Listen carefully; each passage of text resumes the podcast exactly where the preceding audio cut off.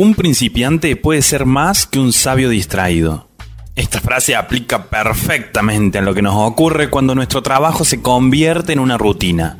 Lo complejo en este caso es que nos damos cuenta cuando recibimos los resultados producidos 3 a 4 meses atrás y ya nada podemos hacer con el pasado. Soy César Puig, este es el capítulo 11 sobre 7 errores que solemos cometer cuando nos acostumbramos a realizar la técnica post-cervical. Genox, 18 años reconocidos como especialistas en biotecnología.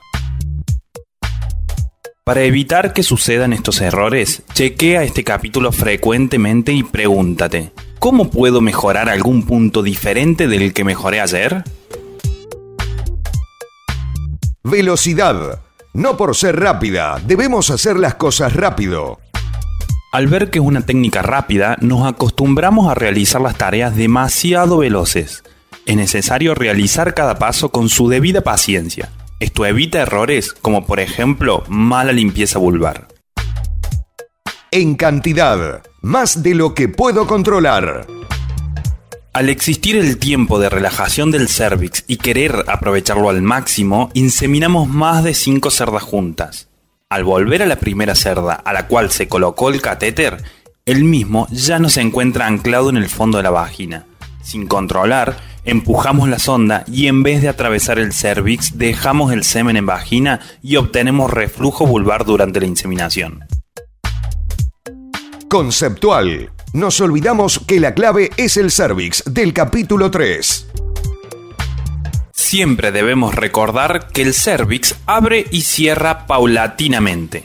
Nos encontraremos en la práctica muchas diferencias entre las cerdas y el momento de su apertura o cierre. Además, debemos considerar las diferencias entre cerdas de distintos ciclos. En la dosis no girarla suavemente para homogenizar antes de introducirla en la sonda. De tener reflujo, olvidamos que perder varias gotas de dosis más pequeñas pueden implicar una pérdida importante. Evaluar a conciencia si es meritorio volver a inseminar una cerda en la cual perdimos gran parte de la dosis. Registros. Falta registro de eventualidades. Cada evento que suceda diferente a lo que siempre ocurre, debemos agendarlo en la planilla. Esto nos permite realizar un análisis sobre lo que está ocurriendo a nivel general o particular, como por ejemplo sangre en la sonda.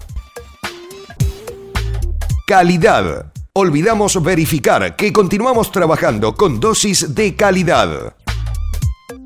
Si bien esto se hace en el CIA por quienes están allí, somos responsables de los resultados y por ello debemos revisar que las dosis se encuentran bajo los parámetros de calidad definidos previamente de modo constante.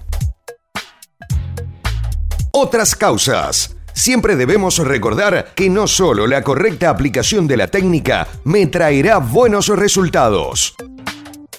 Hay muchas variables que inciden en la reproducción.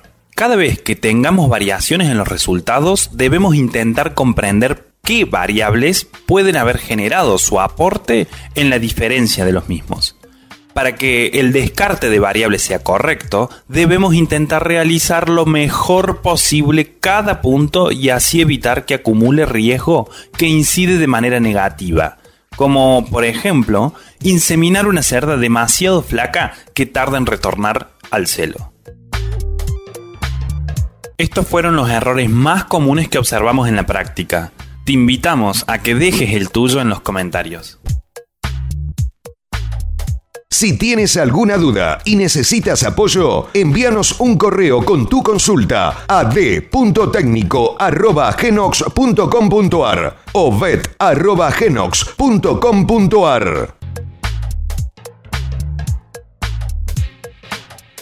Si te gustó el contenido de este capítulo, no te olvides de compartirlo con tus conocidos. Para más información, ingresa a www.genox.com.ar o contactanos a través de Instagram como Genox Reproducción o en Facebook como Genox. Recomendamos inscribirse en el curso en nuestra web para obtener acceso al material escrito, sus anexos y videos.